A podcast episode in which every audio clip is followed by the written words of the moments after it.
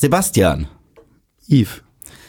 In welcher Disney-Produktion geht es um katzenartige Geschöpfe, Familienintrigen, das Ausstoßen eines jungen Prinzen und einer fulminanten Rückkehr? Aristocats? Nein, ich hatte gehofft, dass du König der Löwen sagst, aber ich hätte beide Male falsch gesagt, denn es ist tatsächlich Black Panther 1. Obwohl ich glaube, bei Aristocats geht es ja auch nicht wirklich um einen Prinzen, sondern. Nee, absolut nicht. Und auch nicht so krass um Familienfehlen, wenn ich mich richtig erinnere. Es ja, aber lange sie, sie haben ja dann auch irgendwie eine kleine Katzenfamilie und so. Also Familie und Blues und Jazz ist da irgendwie auch mit drin. Ähm, ja, stimmt. Na klar, König der Löwen, vollkommen richtig, ja. Ja, aber deswegen der Plot von König der Löwen wurde ja ein bisschen recycelt für Black Panther 1. Und damit herzlich willkommen zu einer neuen Ausgabe von Nerd und Kultur. Der gute Marco ist immer noch im Urlaub, deswegen ist hier Kultur vertreten. In Form von Sebastian von Filmstarts. Woo! Juhu. Und äh, ich, ich finde es sehr schön, was man von, von Marco immer auf Insta sieht. So, also ich bin sehr neidisch, dass er jetzt schon wieder angefangen hat, God of War zu spielen und sowas alles. Ich, ich muss erstmal noch Elden Ring zu Ende spielen, dann komme ich da auch hin. Wir beide reden heute über Black Panther Wakanda Forever. Und ich habe dieses Jahr mit Marco über diverse Marvel-Produktionen äh, gequatscht und erst recht letztes Jahr ging das schon los mit den Phase 4 Kinofilmen. Wenn ich mich nicht irre, haben wir Black Widow ausgelassen. Ich glaube, zudem gibt es keinen Podcast, weil ich glaube, zum Zeitpunkt des Releases von Black Widow hatten wir diesen Podcast noch gar nicht. Weil unser erster Film, den wir besprochen hatten, war The Suicide Squad. Und ich meine, der kam nach Black Ja, ja, Widow in die ja. Kinos. Das heißt, wir haben losgelegt mit Shang-Chi und uns dann ähm, Eternals auch noch gewidmet. Und Toller Thor- Film. Weißt du, es ist ganz spannend. we weißt du, was ganz toll ist? Ähm, Markus, Eternals? Markus Lieblingsphase 4 MCU-Film, bin ich mir ziemlich sicher, ist Tor 4. Genau. Und sein absoluter Hass Phase 4 Film, und ich meine auch im gesamten MCU-Film, ist Eternals. Eternals, ich weiß, ja. Ich glaube, bei dir ist es umgekehrt. Also Phase 4 ist auf jeden Fall Tor, finde ich, für mit einer der schlechtesten Filme.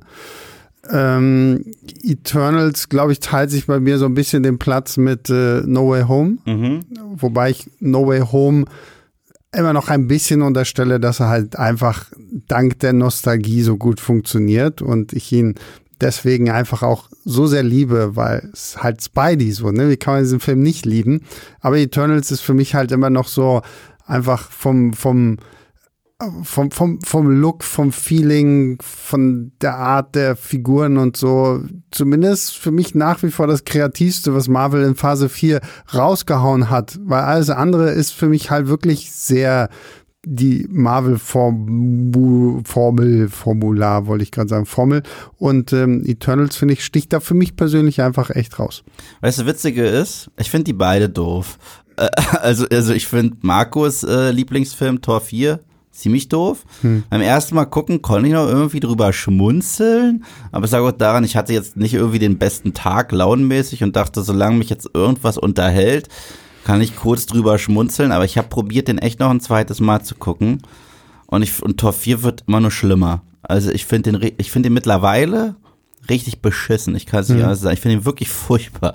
Eternals, muss ich fairnesshalber sagen, habe ich nur einmal geguckt. Ich habe auch irgendwie nicht das Interesse, ihn zweites Mal zu gucken. Aber ich fand ihn nicht so grausam wie Marco. Marco fand den ja richtig.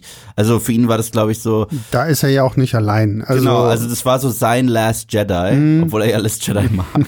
also äh, da hat er sich ja richtig ausgelassen. Ja, obwohl ich glaube, mit Last Jedi kannst du es in der Hinsicht nicht vergleichen, weil ich glaube, Marco hat jetzt keine besondere Beziehung zu irgendeiner dieser Figuren bei den Eternals. Unterstelle ich jetzt da. Ja, aber mal. ich meine die Art und Weise, wie er sich aufgeregt hat und gemeint Ja, okay. hat, dass der Film ähm, einen für dumm verkauft und äh, ich meine, dass er, was hat er gesagt, dass er irgendwie spirituelle, scheinspirituelle Lektion oder so weiter hat. Keine Ahnung. Äh, es ist schon bei bei Weilchen her, dass wir über den Film gesprochen haben. Das Lustige ist, Marco hat sich richtig über den Film damals ausgelassen im Podcast, meinte, komm Eve, gib mir deine Gegenargumente. Ich meinte, nö, ich finde es viel zu interessant, dass, dass du den so scheiße findest, dass ich für mein Popcorn hole. So.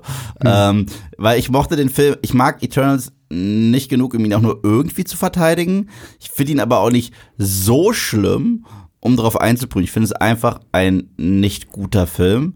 Und Tor 4, ehrlich gesagt, wenn, also einfach nur, weil ich den jetzt ein zweites Mal gucken muss, müsste, wenn ich die beiden miteinander vergleichen müsste. Und ich glaube, jetzt wird Markus Herz bluten. Ich finde Tor 4 schlimmer. Ich finde Tor 4 schlimmer. Einfach nur, ähm, was er dem Vermächtnis dieses Charakters antut. Weil es ist einfach nur noch eine Parodie von Tor. Also Tor 3, finde ich, da hat Waititi noch einen guten, eine gute Balance hingekriegt, aber Tor 4 fühlt sich an wie hingerotzt. Naja, und vor allen Dingen, was ich Tor 4 halt nach wie vor vorwerfe, ist die Tatsache, dass in diesem Film zwei grandiose Geschichten drin stecken und ich keine davon richtig zu Gesicht bekomme. Ich glaube, Tor 4 wäre ein guter Film geworden, wenn man gesagt hätte, Waititi, du darfst Tor 4 und Tor 5 machen und mach Tor 4 bitte wirklich nur um Jane Foster und bau da so nach und nach halt auch Gore mit rein und mach dann Tor 5 nur rund um Gore. Weil, wie gesagt, wenn man sich die Comics dazu anguckt, die ganze Figur des Gore the God Butchers ist fantastisch. Und dieser Film macht halt ihn zu so einer merkwürdigen Witzfigur. Mhm. Und auch die ganze Geschichte rund um eine Jane Foster ist halt, da steckt halt Dramatik hinter. Und hier wird halt gesagt so, ja, ich habe Krebs und ah, jetzt bin ich äh, Mighty Thor und okay, und jetzt ist vorbei so. Das finde ich halt langweilig und da respektiere ich zumindest Eternals für, dass sie halt eine, eine stringente Story irgendwie haben. Ob man sie nur mag oder nicht, sei mal dahingestellt. Aber ich meine, den Eternals so scheinreligiöses vorzuwerfen, ist auch ein bisschen komisch, weil Guck dir die Comics an, die Jack Kirby damals in den 70er Jahren geschrieben Das ist halt auch genau das, was er wollte. Mhm. Es sind ja, diese Eternals sind ja auch in den Marvel Comics quasi die Vorlagen für die Götter und Sagengestalten und sowas. Also von daher, ja, ich, also ich bin voll bei dir. Also gut, und gut, ich liebe ja Eternals, aber Tor 4, ja, und ich habe ihn noch ein zweites Mal geguckt. Und er war noch unerträglich. Also du hattest ja irgendwann schon mal, glaube ich, in einem unserer Livestreams gesagt, du würdest gerne dein Video zu Tor 4 nochmal mhm. drehen. Nachdem ich den Film das zweite Mal gesehen habe, würde ich auch gerne nochmal drehen eigentlich, weil ich glaube, ich habe es genannt, Tor 4 ist gut, aber, und also mhm. ein großes Aber mit Punkt, Punkt, Punkt. Ich mir denke, okay, ich würde, glaube ich, mittlerweile das gut auch schon streichen. Tor 4 ist aber. ja, genau, Tor 4 ist aber. Ja, das, das, das, das, äh, das Ding ist halt, wie gesagt, ich mag's, ich mag halt Eternals und Tor 4 aus zwei unterschiedlichen Gründen nicht. Tor, äh, Eternals war für mich, der hat sich einfach gezogen und gezogen und gezogen. Ich hatte das Gefühl, nach zwei Stunden werden immer noch Figuren eingeführt. Und Tor 4 war halt eine Farce. Hm. Und ich muss auch sagen, da hast du recht, ähm, ja, da wird man sich lustig machen. Ähm, Chloe Zhao hat ja auch diese Sonnenuntergänge gefilmt und dass ein Kevin Feige sich so krass darüber freut, oh, wir haben einen echten Sonnenuntergang. Fand ich auch schon peinlich. Aber Tor 4 ist hässlich. Und ja, das merkst und du. Eternals ist halt, ich glaube, deswegen hängen sie sich so an den Sonnenaufgängen auf, weil sie so viel in diesem Film halt einfach tatsächlich mal an richtigen Schauplätzen mhm. gedreht haben und nicht alles nur vor Grün. Tor 4 wurde wirklich, ich glaube, an einem Best Buy Parkplatz gedreht. nee, ohne Spaß. Es, ja, ist, ja, ist jetzt ja. nicht mal ein Witz, also wenn du behind the scenes guckst. Mhm. Und ja, da, da sehne ich mich halt nach Tor 1. So mit Kenneth Brenner, äh, Asgard. Der ist toll, der, der ist toll, ja. Also gerade die Szenen in Asgard, von denen es nicht so viele gab, aber das ist für mich das schönste Asgard, das es in der ganzen Reihe gab und das und diese Kostüme und alles. Hm. Merkst, Chris äh, Hemsworth hat da auch wirklich was an, was so, wo, wo man äh, lange Zeit braucht, ihm das anzuziehen. Ja, pack, pack einen Shakespeare-Regisseur hinter die Kamera, dann kriegst du halt auch ja, ein bisschen Shakespeare. Ist so, halt ne? so. Und, und auch diese, dieses ganze Drama mit Loki, das ganze Drama aus Thor ist für mich weg. Also mhm. es ist einfach weg. Jetzt ist es einfach nur noch eine SNL-Parodie. Aber das bringt mich zum Film, über den wir heute sprechen. Denn Phase 4, ich glaube, über die sollten wir eh generell äh, in diesem Podcast noch mal kurz quatschen, weil es ist, ich glaube, da sind sich alle einig, die merkwürdigste Phase vom MCU. Definitiv. Definitiv. Ja. Und ähm, wir sprechen heute ja über Black Panther Wakanda Forever. Und normalerweise machen Marco und ich das so, dass wir jetzt erstmal unsere grobe Einschätzung geben vom Film komplett spoilerfrei wie wir zum Film stehen, hat er uns gefallen, hat er uns nicht gefallen, das komplett spoilerfrei machen und deswegen, wie stehst du denn zum Film? Ich finde ihn gut. Also er hat mich auch sehr überrascht, mhm. weil ich jetzt nicht unbedingt der größte Fan vom ersten Black Panther gewesen bin. Ich fand den damals halt irgendwie nett, so, aber hat mir halt nichts gegeben. Gerade das Finale fand ich dann furchtbar. Ich mochte die Charaktere, T'Challa, Shuri, Nakia, Okoye, Queen Ramonda, wie sie alle heißen, wirklich tolle Figuren. Ich mochte auch den Look, dieses Afro-Futurismus-Ding, was sie da ja wirklich in Wakanda aufgefahren haben. Fand ich wirklich cool, aber der Film hat bei mir jetzt nicht so diesen bleibenden Eindruck hinterlassen wie bei sehr, sehr vielen anderen Menschen. Und deswegen bin ich so ein bisschen in Black Panther 2 reingegangen, halt mehr so mit diesem Mindset, mit dem wahrscheinlich viele reingehen werden, nämlich, oh, wie verarbeiten Sie denn jetzt den Tod von Chadwick Boseman? Mhm. Und ähm, das war so für mich vordergründig eigentlich das, was mich am meisten interessiert hat. Ich weiß, es klingt ein bisschen makaber, aber mhm. es ist halt leider einfach irgendwie so. Und Kevin Feige hat ja dann auch damals immer gesagt, direkt so, wir werden T'Challa nicht neu besetzen, wir, wir regeln das anders. Und das fand ich tatsächlich sehr, sehr toll, wie lange es in diesem Film braucht, der ja auch 160 Minuten lang ist. Also, und damit, glaube ich, nur noch übertrumpft wird von Endgame, was auch schon mal ein bisschen krass ist, dass es wirklich sehr, sehr lange braucht, bis tatsächlich ein neuer Black Panther da ist in diesem Film. Und vorher geht es halt hauptsächlich erstmal um diese ganze Trauerbewältigung. Das finde ich, haben sie sehr, sehr schön gemacht, gerade was die Charaktere Queen Ramonda und äh, Shuri angeht, weil natürlich ne, Mutter und äh, die Schwester von T'Challa hier irgendwie das alles verarbeiten müssen. Ich fand auch Namor tatsächlich, wie gesagt, da können wir ja nachher sicherlich auch nochmal ausführlicher mhm. drüber finde ich es für mich einer der besten Antagonisten, den Phase 4 irgendwie hervorgebracht hat, der mit. auch wirklich interessant geschrieben ist und äh, wie gesagt, ich finde, das Paradox ist, ich finde ihn zu lang, aber er fühlt sich für mich nicht zu lang an. Aber sobald ich aus dem Kino raus war, habe ich mir gedacht so, boah, also das und das war eigentlich schon auch irgendwie ziemlich viel und ja, es ist schon ziemlich lang, aber es ist, ich habe es im Kino nicht so gespürt und That's what she said. Genau, gegen die. und das einzige, der einzige wirklich große Kritikpunkt, den ich habe, ist halt, dass sich dieser Film immer sehr danach anfühlt, als wird er zwischendurch mal für ein paar Marvel Easter Eggs unterbrochen.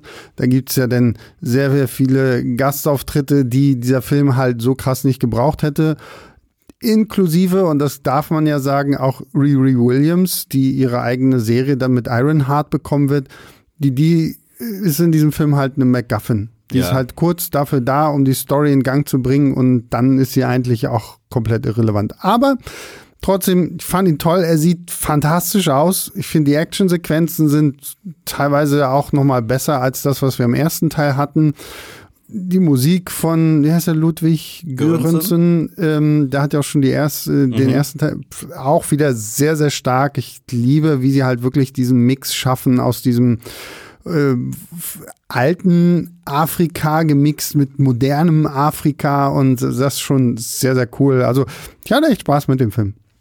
Äh, ich war auch positiv überrascht, muss ich sagen. Ich fand ja den ersten Teaser mit dieser neuen Rendition von No Woman No Cry mhm. ziemlich stark. Ich hätte mir auch tatsächlich gewünscht, dass dieses Lied im Film gespielt äh, worden wäre. Was nicht der Fall war, was echt eine fatale Chance war, weil alle hypen ja jetzt schon den neuen Song von Rihanna, der in den Credits gespielt wird. Ja. Äh, den fand ich, es ist tatsächlich für Rihanna, finde ich, einer ihrer schwächeren Songs. Und ich war dann eher ein Fan, was Kendrick Lamar gemacht hat mit dem Soundtrack von Teil 1. Ähm, muss aber sagen, dass der Teil 1 für mich ein recht überbewerteter Film ist. Ähm, ich fand ihn damals, ähnlich wie du, ich fand ihn okay. Ich mag den Cast. Ich finde, es war ein Film, einer der wenigen MCU-Filme, was so schade ist, in, den, in dem der Held voll untergegangen ist. Hm. In dem man gesagt hat, hier interessieren wir uns mehr für die Schurken, hier interessieren wir uns mehr für den Supporting Cast. Und hier haben wir zum Schluss somit das gruseligste CGI, was, was es je im MCU gab. Also wenn dann zwei äh, im Grunde genommen Gummipanther-Figuren gegeneinander sich kloppen in so einem U-Bahnhof in Wakanda.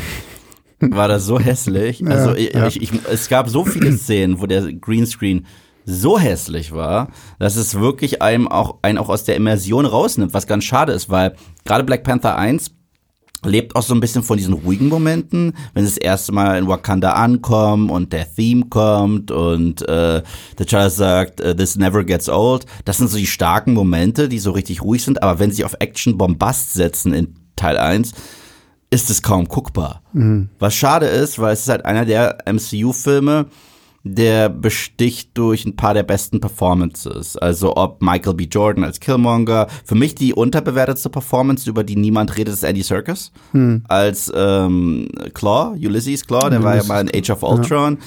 Ich fand, also wenn er Hathaway's What is Love singt in der Verhörung, das ist großartig. Ähm, aber ich war ja auch ein Fan von Letitia Wright und von Lupita Nyong'o und gerade von äh, Winston Duke als Mbaku. Ich fand es so geil, dass wir so einen Charakter haben, der erst Rivale war, wo wir dachten, ist das vielleicht auch einer der Bad Guys und zum Schluss ist das ein Freund, so ein widerwilliger Freund. Fand ich eigentlich ganz cool. Aber der Hype drum und äh, Best Picture bei den Oscars, ciao. Also einfach, einfach, einfach niemals. Hm. Und ja, also dafür, dass der Film, wie gesagt, auch so krass gehypt wurde für die progressive Message, fand ich Wakanda war das Gegenteil davon so, was halt lustig ist irgendwie. Ähm, und ja, er war nett, er war nett für das, was er ist. Und Teil zwei, ähm, ich bin gerade Marvel müde, muss ich sagen. Also was. Wie nach She-Hulk bist du Marvel müde? Ja, oh Gott, da bin ich Marvel traumatisiert. Aber ich glaube, das liegt auch daran, dass es einfach zu viel ist. Also es, es geht nicht mehr. Also äh, meine Güte. Naja gut, ich meine, Phase 4 ist ja auch die vollste Phase, die Marvel je hatte, weil jetzt ja eben noch diese ganzen Serien mit dazu kommen. Wir haben jetzt neun, so wir haben jetzt neun Serien gehabt, zwei TV-Specials, weil Guardians of the Galaxy mhm. Holiday Special kommt ja noch und halt was sieben Filme oder so. Also es ist zu viel und ich und ich muss halt auch merk, äh, anmerken, seitdem so krass auf Masse äh, produziert wird. Ich meine, Luke von Nerd Factory war in einem äh, Talk hier auf Nerd und Kultur, als ich äh, krank war, hat mich vertreten. Und da haben die auch so ein bisschen geredet, wo ist denn die Marvel-Fatigue? Ja? Mhm. Und ich meine, sie, also die haben zwar gesagt, ja, Leute freuen sich trotzdem noch auf die nächsten Projekte, ich bin ein bisschen die Antithese dazu, weil ich merke, dass Leute sich langsam nur noch selektiv auf Projekte äh, freuen. Ich merke auch, dass auf YouTube, es hat den Leuten irgendwie gefallen, dass ich auf She-Hulk einprügle, aber ich habe selber gesehen, was so Review-Videos sonst zur Serie sind nicht so gut durch die Decke gegangen. Hm. Äh, viele Charaktere sind nicht mehr so interessant wie die, die wir mal hatten. Der rote Faden fehlt total. Man kann dann halt irgendwann sagen, ja, aber Kang kommt, Kang kommt und der wird auch kommen und dann wird es irgendwie eine Konnektivität geben. Aber das ist alles so ein bisschen drunter und drüber. Und da so krass auf Masse gerade gesetzt wird, finde ich, sind die aktuellen Marvel-Filme, gerade die Filme, so hässlich wie noch nie zuvor. Hm. Also Black Widow, den ist ja wohl der, ich bin einer der einzigen, der den irgendwie verteidigt. Äh, den, den, den fand ich halt, ähm, also ich glaube, das ist mein Eternals für dich und es ist mein Shang-Chi für Marco. So. Ich, ich, glaube nicht, du möchtest sagen, das ist dein Eternals für mich, weil ich glaube nicht, dass du Black Widow so sehr magst, wie ich Eternals mag, oder? Nee, aber ich finde, Black Widow fühlt sich an wie ein Phase 3 Film. Hm. So, und äh, ich, also ich mag den überraschend. Also hm. ich habe ihn auch zweimal geguckt und beide Male genossen was bei vielen Marvel-Filmen nicht der Fall ist. Also irgendwie habe ich ein krasses Herz. Vielleicht liegt es daran, ich finde Black Widow hat ein paar der besten schauspielerischen Performances. So, ich, ich mag die ganze Szene mit dieser Familie, wie die am Tisch sitzen und äh, bisschen mehr Natascha Screentime, obwohl der Film einfach fucking viel zu spät kam. Ja. Aber ich mochte Florence Pugh, ich mochte David Harbour, ich mochte, Gott, wie heißt sie, die die Mama spielt? Rachel Weisz. Rachel Weisz, genau. Die mochte ich diesen Harvey Weinstein-Verschnitt da als Gegner war schon ein bisschen sehr drüber.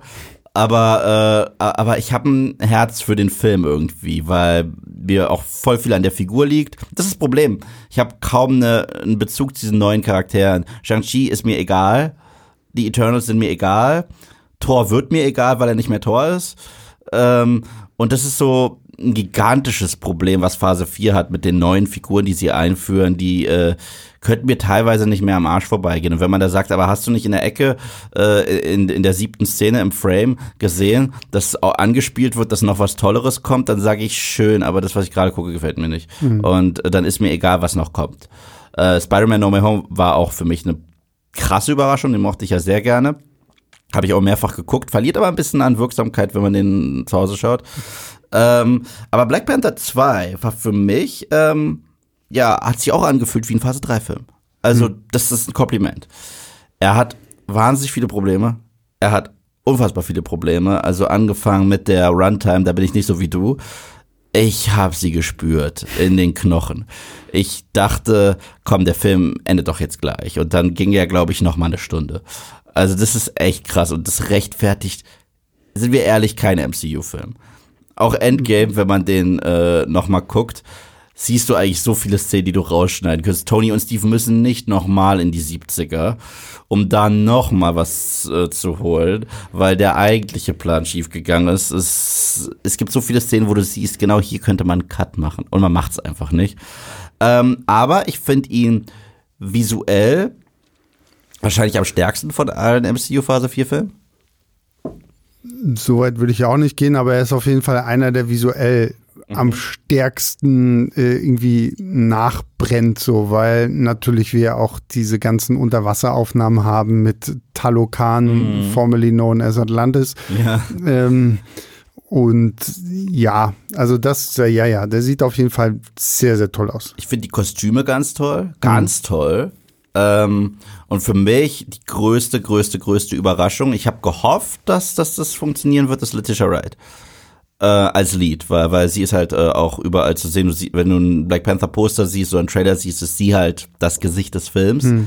Und ist halt immer ein Gamble. ist ein krasses Gamble. Also, wenn du es jetzt umgekehrt gemacht hättest und Kat Dennings aus Tor 1 und 2 genommen hättest und gesagt hättest, sie ist jetzt Lead in einem Torfilm, uff, hätte nicht geklappt. Und sie war ja auch so sehr viel für Gags zuständig. ja, aber ich meine, dieses Cat Dennings Beispiel hinkt für mich in der Hinsicht, weil wir reden hier von Shuri, der Schwester des Königs, so der, das, das Brain hinter mhm. dem Black Panther und dass man jetzt natürlich den Fokus auf sie richtet, macht viel mehr Sinn, als würde ich jetzt in Tor 5 auf einmal sagen, so, und jetzt ist äh, Cat Dennings, Dennings Front and Center und äh, spielt jetzt Mighty Thor 2. Okay, okay, okay. So. Nehmen, wir, nehmen wir Jane Foster, die Geliebte von Thor. Wenn sie jetzt einfach äh, komplett, ähm, wenn, wenn Thor nicht mehr da wäre und, und sie der Thor wäre, hätte es für mich nicht so gut funktioniert, nachdem ich sie in der Torrolle gesehen hätte.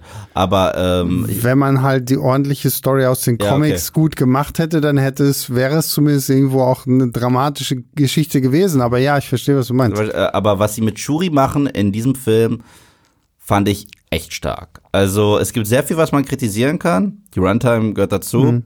Die Ausschlachtung des MCUs und äh, Franchisierung, die wirklich an Stellen platziert ist, wo es schon fast frech ist, wo man denkt, wir sind jetzt in einer emotionalen Story hm. und ähm, es geht um das Vermächtnis von Wakanda und von T'Challa, was wir ja auch so ein bisschen assoziieren mit Chadwick Boseman. Und man hier sagt, aber andere Filme und Projekte stehen ja noch äh, äh, an ähm, fand ich echt nicht gut. Und was sie da auch so an Charakteren in diesen Film geworfen haben, teilweise, denke ich mir, nicht nur wozu, sondern denke ich mir, ich will euch nicht mehr sehen. Hm. Ich mag euch nicht. Ihr seid keine guten Charaktere, ihr seid nicht gut geschrieben, ihr seid Content. Ja. Und äh, das merkt man ja auch immer mehr. She-Hulk war für mich der Inbegriff von Content, der einfach mal eben auf so einen Streaming-Service geworfen wird, weil warum nicht? Ja, gut, da, da finde ich, sind die ganzen Serien und das sind ja nochmal ein ganz anderes Thema. Ich fand, war zum Beispiel auch überhaupt nicht so begeistert, wie ich es mir gewünscht hätte von sowas wie Werewolf by Night. Ich fand das Konzept dahinter sehr schön, die Umsetzung fand ich nicht gut. Hm. Also das war für mich tatsächlich eines der besseren Sachen in Phase hm. 4. Ich habe es zweimal gesehen, ich habe es beide Male genossen. Klar, es hätte viel besser sein können, viel, erst recht mit dem Konzept. Aber ich war positiv überrascht. Das war für mich ein bisschen frischer Wind, zumindest mal was anderes. Äh, ich mochte dieses ganze Schwarz-Weiß-Ding. Ich mochte die Tatsache, dass man hier echt hart auf praktische Sachen achtet. Also mhm. sowohl beim Man-Thing als auch beim Werwolf selbst. Es hat mir schon irgendwie Spaß gemacht. Aber äh, meine Güte, in diesem Film, äh, im Wakanda Forever, werden Sachen aufgebaut, auf die ich jetzt schon keinen Bock habe. Und das ist das Problem. Aber wenn der Film sich selbst treu bleibt und sagt, wir sind eine persönliche Geschichte, wir erzählen eine Vermächtnisgeschichte, wir sind emotional, wir nehmen den Cast aus Teil 1 und erzählen diese Figuren weiter. Und wir haben ein paar auch visuell kreative Ideen mit den Bad Guys, sowohl wie sie angreifen als auch wie sie aussehen dann äh, hat mich der Film. Und deswegen im Gesamten bin ich dem Film eher positiv gestimmt, hm. was äh, ich gehofft habe, was ich sein würde. Aber gerade in dieser Phase, wo man auch so häufig ins Klo greifen kann. Klar, absolut. Ähm, kam ich äh, doch recht erleichtert aus dem Kino, aber ich musste auch echt auf Toilette, weil Mann war der Film lang. ähm, ich glaube, wir sollten direkt mal darüber sprechen, wie, wie, wie Chadwick Boseman eigentlich einen äh, Eindruck hinterlassen hat bei uns als Black Panther geht der Film damit anständig um. Äh, mit, ich meine, es ist halt auch das, man verabschiedet sich ja sowohl von dem Menschen Chadwick Boseman als auch von der Figur T'Challa. Und ähm, das ist schwierig. Da, das kann manchmal konstruiert wirken, das kann manchmal nicht emotional genug wirken und da muss man schon echt ein Fingerspitzengefühl haben. Wie standest du denn im Gesamten zu seiner Präsenz im MCU und danach natürlich der Art und Weise, wie ähm, der Film damit umgeht. Also ich kannte Black Panther so als Figur zwar, aber er hatte nie wirklich irgendwie viel Comics dazu gelesen oder so und deswegen, als er dann aufgetaucht ist, ja das erste Mal in Civil War, finde ich, haben sie ihn schon sehr, sehr geil umgesetzt. Also gerade mit diesem Anschlag da auf die UN oder was das war, wo er dann sein Vater stirbt und dieser erste Shot von ihm als Black Panther da auf diesem Dach, äh, wo die Kamera so langsam, langsam an ihm hochfährt. Und das war schon sehr, sehr geil. Ich gedacht, okay, cool, der, der interessiert mich so. Und äh, so wie er in Civil War aufgebaut wurde, das fand ich spannend. Ich fand ihn auch später immer sehr, sehr cool, auch in seinem eigenen Film, später ja dann auch noch in den ganzen anderen Avengers-Sachen und so. Also finde, Chadwick Boseman hat schon wirklich gut in diese Rolle gepasst und ich finde, er hat ihm auch so das Königliche gegeben, was diese Rolle irgendwie braucht, gleichzeitig trotzdem auch dieses ähm, Sportliche gehabt, irgendwie so. Ich weiß, noch diese Szene im ersten äh, Black Panther, wo sie da in, ich weiß gar nicht, wo sie, wo sie in, dieser in diesem Casino-Ding sind, wo er mit ähm, war das schön im Anzug, so, wo ich dachte, okay, es könnte auch so eine Bond-Szene sein. So. Also er hatte diesen äh, Stil auch einfach für diese Rolle und das ist natürlich dann krass, der war ja jetzt auch nicht wirklich alt und hat er dann trotzdem irgendwie seinen Krebs äh, vor allem irgendwie auch geheim gehalten, hat trotzdem einfach weiter geackert wie so ein Tier und äh, wollte halt offensichtlich einfach nicht im Vorfeld dieses Mitleid irgendwie bekommen oder so und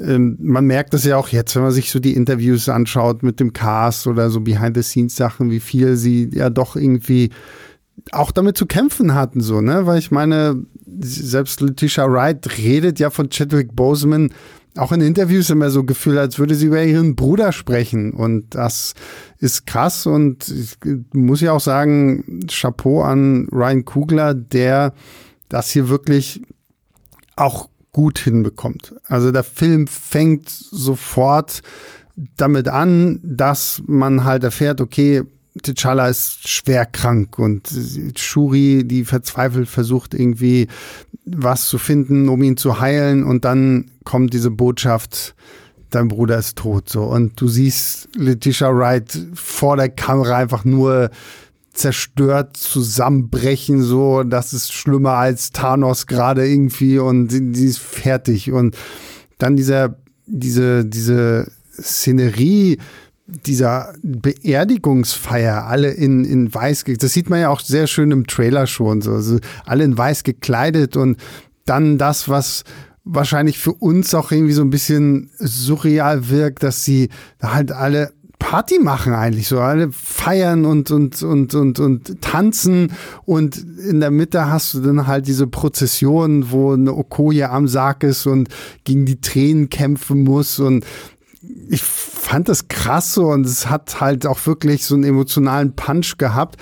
der zum Glück dem Film ja auch nie verloren geht. Also wir haben diese Anfangssequenz und ich weiß einige Kollegen hier bei uns auch, die den Film jetzt nicht so gut mochten, da habe ich dann immer so gehört, so nach dem Motto, ja, fünf Minuten Trauerbewältigung und danach halt äh, Marvel Formel 0815 so. Und ich, das finde ich gerade nicht, weil der Film greift das immer wieder auch auf. Gerade weil wir natürlich dann auch Figuren haben wie Ramonda und Shuri, die durch ihre Position einfach auch anders mit diesem, mit dieser Trauer umgehen müssen, weil Ramonda wird direkt in irgendwelche politischen Sachen gestürzt, muss natürlich auch immer noch die Königin sein und nach außen repräsentieren, während Shuri sich da ja auch mehr für sich zurücknehmen kann und sowas alles.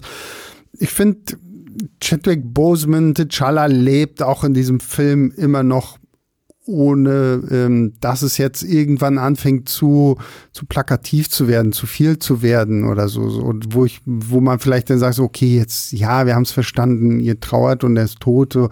Dieser Punkt wird nie überschritten und das finde ich sehr, sehr wichtig auch einfach. Weil sonst würde es sich anfühlen, als würde man es zu sehr ausschlachten. Na, ich, also ich sag mal so, ich war immer ein großer Fan von Chadwick Boseman. Hast du ihn mal als James Brown gesehen? Nee, ich habe fast gar nichts von Chadwick Boseman außerhalb von Marvel gesehen und da hat er so viele gute Sachen irgendwie noch außerhalb gemacht. Ja, es hat er echt wundervoll gemacht und ich war damals ein großer Fan, wie er eingeführt wurde in Civil War. Äh, das Problem damit war, dass er in Civil War einen derartig wichtigen Arc hatte, sodass man in Black Panther 1 ähm, nochmal einen neuen Arc für ihn finden musste. Mhm. Weil äh, in, in Civil War ging es darum, gibt er sich jetzt der Rache hin oder nicht? Das ist so eine Batman-Story. Das ist, das ist Daredevil Season 3. Weißt du, wenn er den Kingpin vor sich hat und sagt, ich müsste dich jetzt eigentlich totprügeln und mach's nicht. Äh, und da, da, es ist ein wichtiger Arc für diesen Charakter äh, schon zu Ende erzählt in so einem Ensemble-Piece, wo es ja auch voll viel um Tony und Steve und hast du nicht gesehen ging. Und ich fand generell, Civil War hat ein paar der besten Arcs für viele Charaktere. Auch für Vision und Wanda ist es einer der besten mhm. äh, Momente im ganzen MCU. Ähm, aber in seinem eigenen Film fand ich halt immer so ein bisschen komisch, dass er rausgeschnitten wird, äh, ab, ab, ab dem Part, wo man denkt, dass, dass, äh, dass er im Kampf besiegt wird und wirklich äh, getötet wird. Und dann, dann dauert es echt lange, bis man ihn wieder hat. Mhm. Ähm, nichtsdestotrotz, es gibt ein paar emotionale Momente, die er so rockt, gerade wenn er in dieser, ähm, in diesem Realm mit, mit seinem Vorfahren, mit seinem, mit seinem Vater spricht und auch so sehr emotional ist. Das konnte er einfach. Und generell sind diese Black Panther-Filme für mich auch die Filme der Monologe, aber der starken Monologe. Mhm. Und äh, da hast du das Gefühl, die haben immer einen parat jetzt gerade.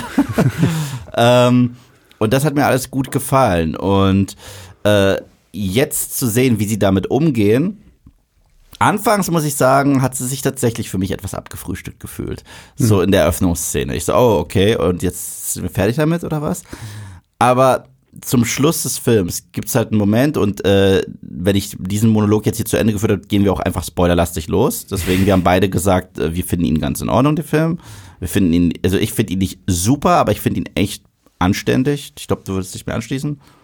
Nee, ich finde den schon gut. Okay. Also ich würde, weiß nicht, also ich glaube, ich würde schon in, in Movie-Pilot-Wertung irgendwie ja, zwischen sieben und acht von zehn geben. Ja, ich bin halt, also, wenn gestern so einer, als man mich gefragt hat, Sternewertung oder so, würde ich zweieinhalb bis drei, aber eher tendieren zu drei von fünf. Also, mhm. also ich finde ihn gut. Ich finde ihn gut. ähm, aber äh, gegen Ende, finde ich, haben sie sich dann echt einen Moment erlaubt, der echt schön ist. Der echt rührend ist und der sich definitiv nicht konstruiert oder ähm, emotional erpressend anfühlt. Und das, das fand ich gut. Und äh, es war auch sehr wichtig, dass sie gesagt haben, wir müssen die Figuren nehmen, die ihn kannten. Wir müssen die Figuren nehmen, die generell mehr Screentime hatten im ersten Teil und zeigen, wie hat sich ihr Leben verändert durch den mhm. Verlust mhm. von T'Challa. Und äh, ich finde, das haben die in dem Film echt, echt gut gemacht. Und jetzt würde ich sagen, Spoiler-Part, Spoiler-Part, äh, Spoiler-Part. Okay. Ähm, Dr. Doom taucht nicht in diesem Film nein, auf. Nein, definitiv. Weil ich weiß, ganz viele fragen sich das. Ähm, weil es diese ganzen Theorien gegeben hat. Nein, Dr. Doom taucht nicht auf. Ich weiß nicht, ob sie ihn vielleicht dann rausgeschnitten haben oder was auch immer. Es gibt auch nur eine Post-Credit-Scene, also Ja. eine Mid-Credit-Scene. Das vielleicht nochmal am Anfang des Spoiler-Parts. So, Eve, go. So, erstmal größter Spoiler eigentlich für den Film, obwohl es für mich auch keiner so wirklich ist, weil man es hat kommen sehen, Shuri ist der neue Black Panther. So, und ich dachte mir auch, wer denn sonst? Denn sie ist seine Schwester, sie ist auch Teil der Thronfolge damit. Und Na gut, du hättest Nack ja auch immer noch in diese Rolle setzen können. aber die wollte ja auch raus aus Wakanda. Ja, klar. Aber du hättest hätte, halt. hätte. Ne? Aber, aber hättest du wirklich, ja, sie gehört ja nicht zur Thronfolge so richtig. Die waren nicht mal verheiratet, meine ich. Ja, es ist gut. Ist halt die Frage, ne? Inwieweit waren sie das am Ende doch oder nicht? Mhm. Weil mit dem, was wir in der Mid-Credit ziehen, dann halt Kannst direkt sagen. ähm, sehen, weil dort sehen wir, dass T'Challa einen Sohn mit ihr hat. Mhm. Und äh, der kleine Junge, irgendwie sechs Jahre alt oder so, ist ja dann quasi der Sohn des Königs. Mhm. Und da könnte man natürlich jetzt mutmaßen, haben sie vielleicht doch noch irgendwie geheiratet oder nicht.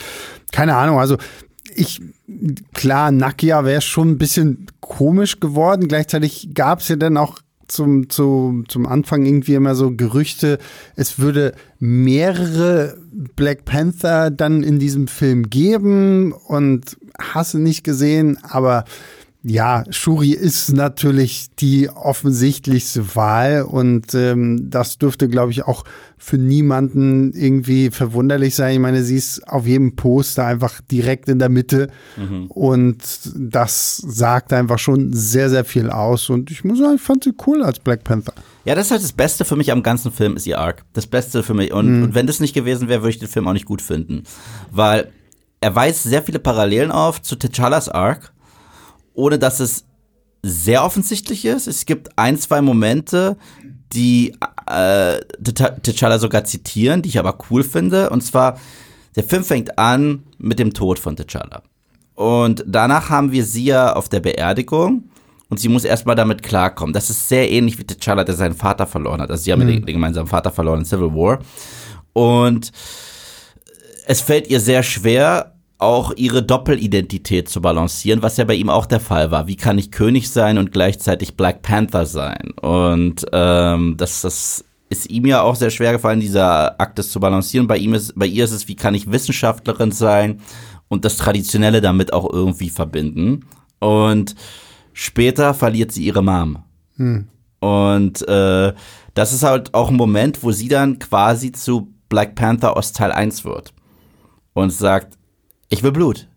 Ich will Rache. Naja, vor allem in dem Zusammenhang muss man ja auch noch erwähnen, ein Gastauftritt, Ja. über den sich sehr, sehr viele Leute wahrscheinlich auch freuen werden, ist die Tatsache, dass wir Michael B. Jordan als Killmonger zumindest in dieser A Ebene der Ahnen wiedersehen. Also damit will, wird auch nochmal bestätigt, ja, er ist wirklich gestorben am Ende von Black Panther 1, weil ja, das haben wir natürlich alle nicht gesehen und äh, ja, aber er ist tot. Aber wenn, wenn Shuri quasi dieses Black Panther Mittel da bekommt, weil sie schafft es natürlich, diese Pflanze ähm, synthetisch nachzustellen. Dann landet sie in dieser Ebene und st- anstatt, dass sie irgendwen aus ihrer Familie, also gut, ihrem Bruder, da hätte man, das hätte man nicht gemacht, weil dann hätte man T'Challa irgendwie mit CGI da, das wäre eine Katastrophe geworden. Sie hätte theoretisch ihren Vater wiedersehen können, aber da haben wir ja auch nie diese Verbindung zum Vater gehabt. Sie hätte, sie, sie hätte ihre Mutter sehen Ja. können, theoretisch. Aber nein, sie sieht ihren Cousin, sie sieht Killmonger, der ihr halt auch nochmal so sagt, ne, okay, willst du so sein wie dein Bruder? Willst du so sein wie ich? Oder so? Das, das stürzt sie natürlich auch nochmal in so einen krassen Gewissenskonflikt, so, weil sie natürlich auch sehr von dieser Rache getrieben ist, weil dieser ganze Kampf gegen Namor und seine Unterwasserleute, da hat sie gerade die Mutter gekostet. Und das fand ich auch so krass, dass dieser Film halt wirklich auch noch so weit geht, dass wir nicht nur T'Challa betrauern, sondern auch noch dann Königin Ramonda. Und wie sie dann quasi vorgeht, fand ich schon echt stark. Ja, ja, und es war halt eins zu eins äh, Black Panther in Civil War. Ich meine, als sie dann ihren Moment der Läuterung auch hat, wo sie sagt, äh, sie zitiert eins zu eins den Dialog von, von Civil War, äh, dass das, Rache sie komplett äh, alle konsumiert und sie möchte nicht, dass das sie komplett übernommen wird von der Rache und weicht dann davon ab und erst dann erscheint ihr auch ihre Mom. Das finde ich ganz schön. Und Angela Bassett ist generell Grandios. wundervoll in dem Film. Ja. Also, ich finde in Teil 1 war sie halt da, um da zu sein, weil wir brauchen eine Königin und Angela Bassett ist eine extrem etablierte Schauspielerin. Warum nicht? Aber in Teil 2, finde ich, gibt man ihr die Bühne und auch das Material, Ist auch so ein bisschen ihr Film. ja, also wa- was ihr würdig ist. Ja. Also, das ist ja häufiger das Ding. Ich meine, äh, wir beide lieben Guardians of the Galaxy. Aber Lee Pace als Ronan hätte jeder blau angemalte Mensch sein können. Und äh, ja, das kann man ja über so viele Ja. Schurken in, im MCU sagen. Leider- ne? Leider ist, ja. Wie gesagt, Christian Bale als Gore. Ja. Sorry, also ist auch sehr verschwendetes Potenzial einfach. ja, und Angela Bassett kriegt hier wirklich was zu tun. Mhm. Sie kriegt ein paar der emotionalsten Monologe. Äh, ich glaube gleich zwei, einmal vor Gericht. Mhm. Weil ähm, es werden ja immer wieder äh, Bohrinseln auch angegriffen und auch Außenposten von Wakanda angegriffen. Ja, es geht ja aber vor allen Dingen auch darum, dass im Das- Meer irgendwie Vibranium gefunden Genau. wird und dass die ganzen Nationen so, hier sind es dann offensichtlich genau die Franzosen, die eigentlich sagen, okay, ihr könnt mit diesen, mit diesem Vibranium Massenvernichtungswaffen herstellen und Waffen, gegen die wir überhaupt keine Chance haben. Warum habt nur ihr die so? Und das ist natürlich dann so ein bisschen diese politische Note, die da reinkommt, gegen die sich eine Ramonda ja dann auch wirklich stark zur Wehr setzen muss. Absolut. Und später, wenn sie Okoye ähm, quasi entfernt von der Doro Milaje, was ich gut finde. Und ich finde es geil. Äh, ich finde es richtig cool, dass das Okoye ihre Strafe kriegt, muss ich sagen. Weil ja, in dem Film ist sie viel menschlicher und viel persönlicher und das wurde sie auch schon in Endgame. Aber wir dürfen nicht vergessen, sie war beim Putsch dabei gegen T'Challa und hat einfach blind jemandem Treue geschworen und wir sollen so tun, als wäre sie auf einem Level mit den Avengers, wenn sie, wenn Cap hat auch sie angesprochen, als er geschrien hat, Avengers Assembled. Äh, und ich so, du hast es nicht verdient. Du hast es absolut nicht, du, du bist ein Stormtrooper. Und äh, das äh, und nichts gegen Danai Gurira. Wir beide sind ja Hardcore The Walking Dead Fans und sie ist ja auch toll als Michonne und sie ist auch gut als Okoye. Ich finde Okoye kriegt nicht, natürlich nicht so das Material, das eine Michonne kriegt. Ähm, aber das war wichtig für sie, dass sie noch ihre Lektion da lernt, weil hätte wäre das nie der Fall gewesen, wäre Okoye für mich immer hätte ich einen bitteren Beigeschmack bei der Figur. Ich finde es cool, dass dass sie diese Konsequenzen auch mal wirklich äh, erleben muss. An dieser Stelle kann ich das tun, was der Film auch tut, nämlich diesen Podcast unterbrechen für eine wichtige Marvel-Mitteilung, ja. weil Okoye bekommt ja am Ende des Films eine krasse neue Rüstung, Mhm. die dann Midnight Angel genannt wird. Und hier der Verweis für alle Comic-Nerds da draußen. Die Midnight Angels sind eine krasse Untergruppe der Dora Milaje. Das sind so wirklich dann nochmal die Besten der Besten der Besten, also so wie bei Men in Black.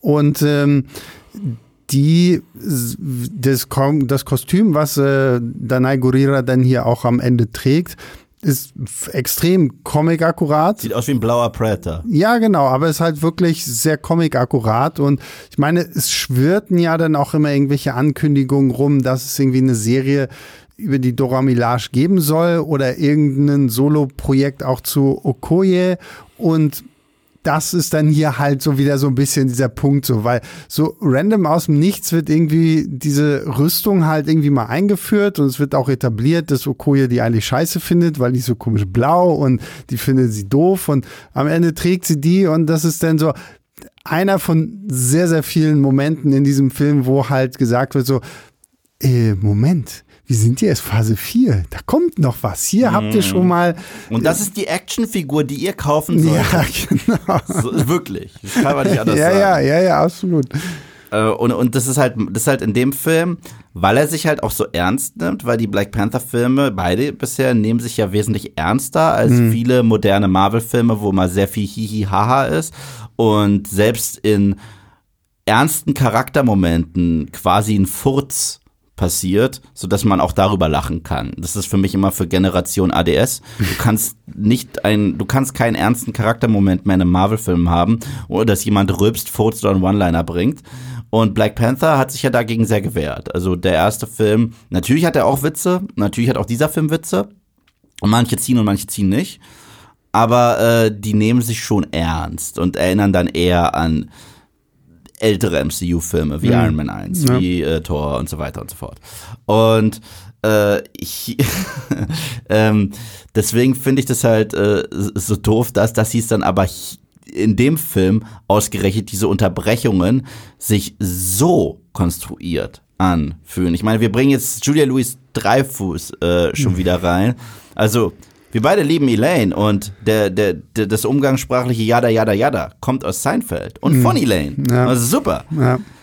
Sie ist das größte Misscasting im gesamten MCU eventuell als ähm, Contessa. So Well. weit, so weit würde ich nicht gehen. Und das liegt aber auch daran, weil ich nach wie vor nicht weiß, was diese Figur der Contessa, die ja das erste Mal Falcon and the Winter Soldier aufgetaucht ist, was die überhaupt soll. Also ich meine, mittlerweile wissen wir ja Thunderbolts. Okay, das war aber irgendwann auch schon relativ klar, spätestens nachdem sie John Walker als den US Agent in äh, Falcon and the Winter Soldier rekrutiert hat, dann tauchte sie an Black Widow nochmal auf und jetzt haben wir sie hier halt wieder und es wird uns noch irgendwie erzählt, ja, sie ist die Direktorin von irgendwas. Sie war mal verheiratet mit Martin Freemans Everett Ross, so wo ich mir auch denke, okay, ist auch so eine random Information, die jetzt kein Schwein gebraucht hätte. Und ich hätte ihn auch im Film nicht mehr gebraucht. Nee, da, und das meine ich ja. Das ist halt auch wieder so. Wir unterbrechen den Film für die nächste Marvel-Ankündigung, weil Everett Ross und die Contessa werden wichtig für die Thunderbolts. Consume product. Don't ask questions. And wait for next product. Ja, ja, es ist echt wahr. Und, Und, und das Thunderbolts-Team erneut. Drei Mitglieder. Ich bin, bin nochmal durchgegangen. Drei Mitglieder. Hm. Haben eins zu eins die gleichen Superkräfte. Eins zu eins. Also wir haben Bucky. Ich meine, Ja. gibt es hier dieses Poster. Ja, ja. Bucky ist ein Supersoldat. Ja, Red- John Walker ist ein Supersoldat. Und Red Guardian ist ein Supersoldat. Die sind alles gleiche. ja, und dann, ja. Und da hast du eine neue Black Widow, die kann eigentlich auch nur ein bisschen gut kämpfen und schießen. Dann bringst du Ghost zurück? Hätte ich auch nicht gedacht, dass ich die noch irgendwo brauche. Aus Ant-Man 2. Den Film, den ja wirklich jeder gesehen hat. Und unser aller Lieblingsschurke Taskmaster. Taskmaster. Äh, sie, es ist ja eine sie hier, also weil sie haben ja komplett den Charakter gegen die Wand get, äh, getreten. Also es hat ja überhaupt nichts mit dem Taskmaster zu tun, den Leute mögen. Also Mandarin hold my beer, wirklich. Und äh, bringen die nicht jetzt auch noch Blonsky da auch noch rein? Ist zumindest äh, eine der vielen Theorien, die da draußen rumschwimmen. Also offiziell bestätigt ist es noch nicht, aber allein die Tatsache, dass ein Emil Blonsky am Ende von She-Hulk natürlich auch nochmal wieder von Wong gerettet wird, warum auch immer. Was ist zwischen den beiden passiert, Mann? Wieso sind die Freunde? Wieso kennen die sich? Das ergibt Ich glaube, die haben sich im Lockerroom gesehen Ja. und sich gesagt, so Mensch, das Oh, passt. yeah. aber, aber das, das ergibt alles keinen Sinn. Und ich, ich will kein marvelisiertes äh, Suicide Squad Team haben.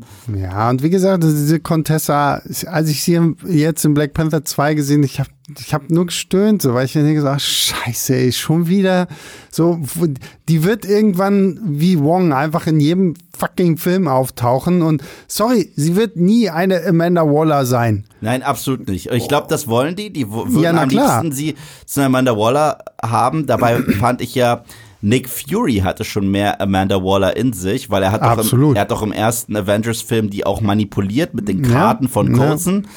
Aber Nick Fury hat war halt moralisch äh, nicht so fragwürdig wie Amanda Waller, weil sie ist ja teilweise schon Bad Guy. Ähm, aber das Besondere ist, Nick Fury hatte eine Präsenz.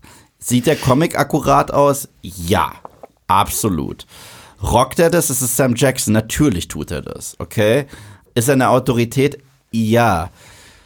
Julia, Julia Louis Dreyfus ist als Contessa ein Cartoon. Ein absoluter Cartoon. Und äh, nicht in der guten Art und Weise. Erneut, äh, wir haben mittlerweile Charaktere wie Mantis, wie Rocket Raccoon und wie Groot. Und die sind nicht so cartoonig, Sie wie ist sie. aber auch so scheiße geschrieben. Also Absolut. allein, allein diese Sequenz damals, wo sie das erste Mal in Falcon and the Winter Soldier auftaucht. Sie war in einer anderen Serie. wo, wo sie irgendwie ihren furchtbar langen Namen, Allegra von Tante, Tante, hast du nicht gesehen, Ja. ihren super langen Namen. Und er so, ja, aber nenn mich nicht Val, sondern nenn mich Blair. Wo ich mir dachte so, was ist das jetzt gerade so? Und also das ist wirklich so ein Charakter, den braucht das MCU nicht und Nein. ich habe es bis heute nicht verstanden, weil das Problem ist halt auch, ähm, du kannst diesen Charakter überhaupt nicht greifen, weil dieser Charakter nie mehr als zwei Minuten irgendwie Screentime bekommt und dann ist sie schon wieder weg und ich mich frage so, wer bist du eigentlich? Was willst du jetzt in dieser Welt und wieso gibt es dich? Und ja, und erneut, erneut, Nick Fury hatte ja auch in den meisten Filmen kaum Screentime. Er war der Post-Grad-Scene-Guy. Mhm. Aber das hat er gerockt und man hat es verstanden. Avengers Initiative, äh, Earth's Mightiest Heroes genau, Aktion. Ja. Du hast äh, verstanden, er ist der Strippenzieher, er kämpft für die Regierung, er ist ein Good Guy, aber er kann halt auch äh, fürs Vaterland schlimme Sachen machen, wenn es drauf ankommt und fertig. Und sie, du weißt nicht, soll sie jetzt Bad Guy sein, soll sie ein bisschen Good Guy sein? Aber ich weiß, ich finde es auch manchmal cool, wenn Charaktere mysteriös sind. Aber sie, das Einzige, was mysteriös ist, ist wie hart sie mir auf die Eier geht. So. Also muss ich einfach sagen. Ja. Und wenn man schon darüber redet, über meiner Meinung nach unwillkommene Gastauftritte in Black Panther 2, müssen wir über Riri Williams sprechen. Ja. Wir haben Ironheart in dem Film. Und sie ist, also guck mal, die Comics sind kacke. Sorry. Äh, es ist einfach, äh, so wie viele dieser Nachwuchscharaktere, ist ja ähnlich wie Carol Danvers. Sie ist nicht mhm. der originale äh, Captain Marvel. Sie ist der zweite. Und die Comics wurden auch schon so häufig gecancelt und wieder gerebootet. Und man probiert diesen Charakter irgendwie cool zu machen und es gelingt denen nicht wirklich. Und Ironheart ist halt Nachfolgerin zu Tony Stark, ohne irgendwelche seiner Charaktereigenschaften. Aber sie hat halt einen roten Anzug und damit kann sie rumfliegen. Und dann ist es ja eigentlich, äh, liegt es in der Hand der Serie, so eine Figur zu nehmen und zu sagen, okay, die Comics sind schon nicht so beliebt. Wir haben eigentlich carte blanche mhm. und können jetzt was Interessantes draus machen. Für mich haben sie Haley Steinfelds Kate Bishop, die ja eigentlich so ein Nachwuchs-Hawkeye ist, wundervoll geschrieben und Haley mhm. Steinfeld hat das halt auch gerockt. Was aber auch daran liegt, dass die Hawkeye Comics, in denen sie vorkommt, von Matt Fraction, mhm. mit zu den besten neueren Marvel Comics gehören, mhm. weil die hat wirklich jeder, der sie gelesen hat, hat sie einfach abgefeiert, weil Hawkeye da halt auch immer noch eine gleichberechtigte und gute Rolle spielt und halt ja auch wirklich diese Mentorenfunktion einnimmt und das funktioniert. Und Riri Williams wird in diesem Film eingeführt mit ich bin da, ich bin krass, ich habe äh, das MIT schon dreimal durchgespielt und keiner kann mir wirklich was. Selbst eine Shuri ist erstaunt über die Dinge, die ich da tue. Ähm, wir erfahren nichts über sie als Figur. Wir erfahren nichts, was sie überhaupt dazu bewegt hat, so einen Anzug zu bauen, warum sie, woher sie irgendwie die Mittel, Zwecke, Möglichkeiten hat, das zu tun. Sie ist wirklich halt wieder einfach nur da, um zu sagen, ja, und jetzt geh in deine eigene Serie, die dann 2023 irgendwann auf Disney Plus kommt und das war's. Und ich find's halt so, so, so schade, weil vor allem das Lustige ist ja auch am Ende des Films, sagt Shuri zu ihr, weil da hat sie ja dann, da hat äh, Riri Williams sich ja auch einen richtigen Anzug gebaut. Und dann heißt es, ja, nee, aber den Anzug darfst du nicht mitnehmen. So, du gehst jetzt zurück in die USA, aber der Anzug bleibt hier. Und ich mir denke so, mh, hm, genau, so. Und sie wird sich nie wieder einen Anzug bauen und brav da hocken bleiben. Ich fand's sogar lächerlich, dass sie, äh, es gibt eine Szene, die ist im Trailer zu sehen, wo sie die Ikonografie hinkriegen wollen von äh, John Favreaus ersten Iron Man-Film. Ja, ja. Das, was, was ja auch die letzte Szene in Endgame war, als du weißt schon, äh, die haben ja damals einen auf Star Trek gemacht. Mhm. Was ich damit meine ist, die originalen sechs waren nochmal on screen mit der Unterschrift. Das haben sie ja damals auch, äh, so hat sich der originale Cast von Star Trek verabschiedet, daher kam die Idee. Und ganz zum Schluss siehst du Robert Downey Jr. und das letzte, was du siehst, ist diese ikonische Sequenz in der Höhle, wo er äh, ja. sich da seinen Anzug hämmert, okay? Und da hat er auch den Arc-Reaktor und bla bla. Und das siehst du hier in Wakanda, kurz, aber zu cooler Musik begleitet. Ja, äh, und vor allen Dingen auch schon dieser Punkt so, warum stanzt sie da aus diesem Herz. Brust Panzer irgendwie eine Herzform raus, so wie ich mir denke, so, wo kommt das jetzt her? Wo so? kommt das her? Weil es wo Ironheart heißt. Wo wow. kommt die Obsession her generell mit Iron Man? Weil, ich meine, ihr muss ja bewusst sein, das ist, äh, Iron Man ist ein Celebrity im MCU, jeder kennt ihn. Nicht, nicht nur kennt jeder ihn, weil das haben die ja, im MCU haben sie sich ja dagegen entschieden, zu einer Regel in den Comics fast kein Superheld im MCU hat eine Doppelidentität. Hm. Dabei haben die es meistens in den Comics. Aber hier weiß fast jeder, äh, wer wer ist. Hm. Also jetzt abgesehen von Spider-Man, selbst Thor hat ja in den Comics eine menschliche äh, Tarnpersona und so weiter. Hier weiß jeder, wer Thor ist Thor, Steve Rogers ist Cap, Tony Stark ist Iron Man. Und Tony ist ein Celebrity gewesen, bevor er Iron Man wurde, ist noch ein krasserer Celebrity geworden, als er Iron Man wurde. Und da ist dieses Mädel. Und die hat einfach einen Anzug, der aussieht wie Iron Man. Und es wird nicht adressiert. Der Name Tony fällt nicht. Was ist ihre, ihr Hang dazu? Was sind ihre Beweggründe? Na, ich habe gelesen, Kevin Feige hat äh, dazu gesagt, dass er ähm, von einem deutschen YouTuber gehört hat, der sich sehr über Tom Holland Spider-Man bzw. Peter Parker als Iron Boy aufgeregt hat. Jetzt, wo dieser deutsche YouTuber dazu übergegangen ist, nach No Way Home tatsächlich auch zu sagen, okay, krass, jetzt finde ich diesen Peter Parker irgendwie ganz cool. Jetzt, jetzt ist er Spider-Man. Jetzt ist er Spider-Man und nicht mal Iron Boy. Muss diese Blase gefüllt werden, diese Leere gefüllt werden. Und dann hat man sich gesagt, okay, nehmen wir halt statt Iron Boy jetzt Iron Girl und ähm Aber selbst das funktioniert nur, wenn sie auch nur in irgendeiner Form eine Beziehung zu Tony gehabt hätte. Darf ich dazu noch was sagen? Bitte. Ähm, Consume Product. Don't ask questions. Don't ask questions. And get und, excited for next product. Und ähm, diese Fragen wird dir bestimmt die Ironheart-Serie nächstes Jahr dann beantworten. Ja, da wird's äh, so, äh, weil weil das, das Problem ist, das Einzige, was vernünftig wäre, okay, ist, wenn man jetzt sowas machen würde wie mit Haley Steinfelds Kate Bishop. Das heißt, weil sie war auch in New York mhm. und ihr wurde das Leben gerettet von Iron Man und deswegen hat sie gesagt, oh Gott, äh, ein, äh, da ist, das ist ein Mensch, der hat keine Superkräfte, aber er benutzt seinen Verstand, seinen Intellekt und bastelt sich selber Maschinen, um zu kämpfen. Aber dann würden sie eins zu eins Kate Bishops Arc einfach nehmen und ihn recyceln.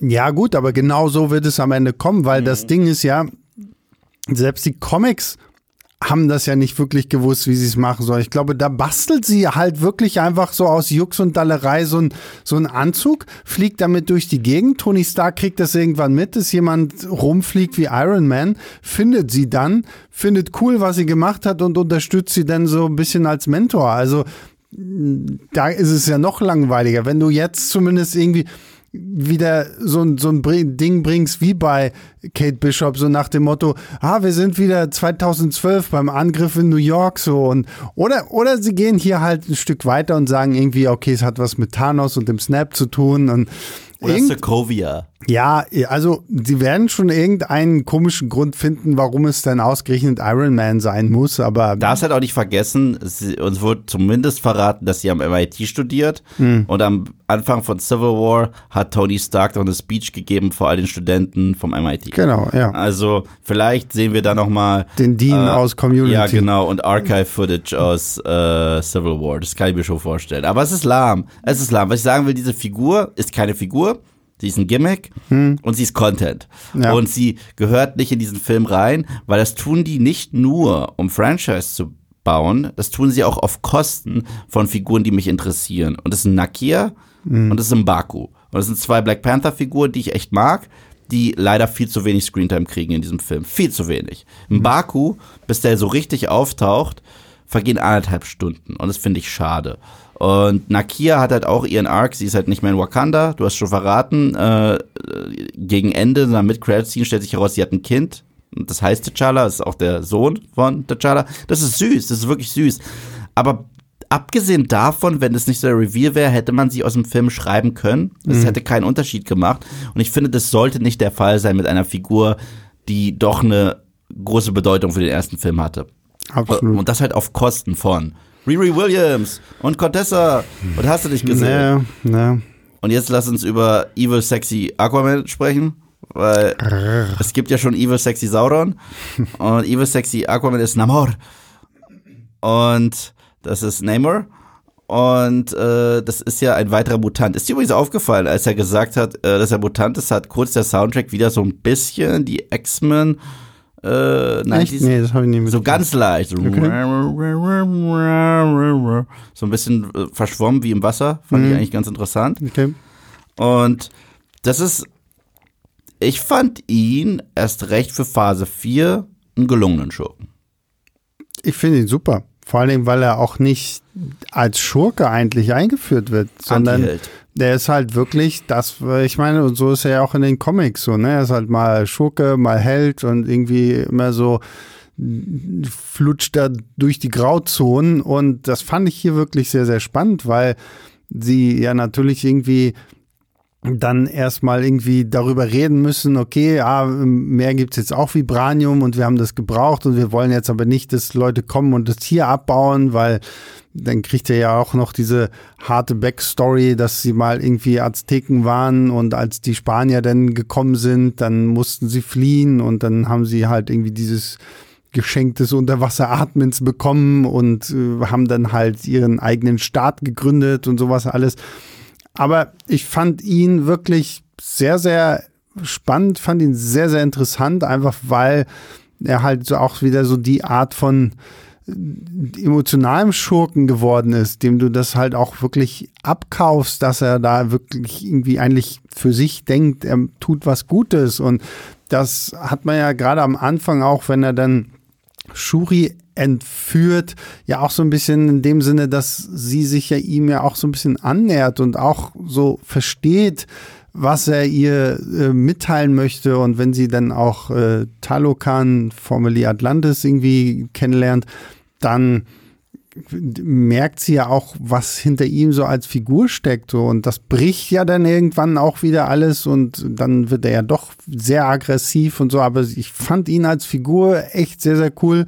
Ich bin auch froh, dass sie ihn nicht weggekillt haben, wie so Ja. viele Leute nach einem Film, weil er ist einfach doch noch irgendwo wichtig für dieses ganze Szenario. Aus ihm könnte man wirklich was machen und ich muss halt auch sagen, die Art und Weise, wie sie seine Schergen benutzt haben und das auch inszenatorisch, hat mir richtig gut gefallen. Diese, diese Horror-Vibes und auch die Mhm. Ja. Tatsache, dass die wirklich Make-up haben. Also wenn die da blau aussehen und mit ihren, äh, mit, mit, auch mit ihrer Kleidung und dass sie wie. Sie sehen nicht so aus wie She-Hulk. Nein, definitiv nicht. Sie rennen dann nicht vor meinen Augen.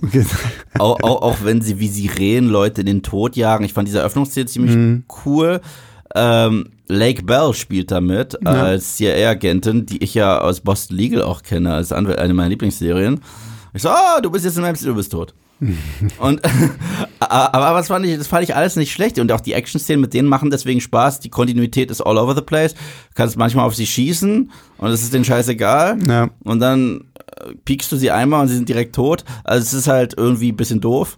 Und es ist auch, wenn du Namor irgendwie das Wasser entziehst, dann, dann geht's doch irgendwie, aber er fliegt ja auch die ganze Zeit irgendwie durch die Gegend und er braucht ja auch nicht wie alle anderen, wenn er irgendwie an Land ist, diese komischen Wasseratemmasken, sondern er, also ja, so mit, mit ihm so und seinen Fähigkeiten kommen sie da auch irgendwie noch nicht so ganz klar. Aber Absolut nicht. ich finde es cool, dass sie es trotzdem irgendwie geschafft haben, einen Typen, der in den Comics mit grünen Unterhosen und Flügelchen an seinen Füßen, irgendwie, dass der doch cool wirkt. Ja, also, also er hätte eine krasse Lachnummer. Aber ich muss sagen, ich habe auch trotzdem kurz geschmunzelt. Die Szene, wo sein Money Shot ist, wo er da angreift, äh, den Tempel von das fand, ich, das fand ich cool. Ich musste ein bisschen über diese kleinen Flügelchen lachen. nee, ich, muss ich, ich fand's cool. Was ich cool fand, war tatsächlich diese, diese Wassergranaten.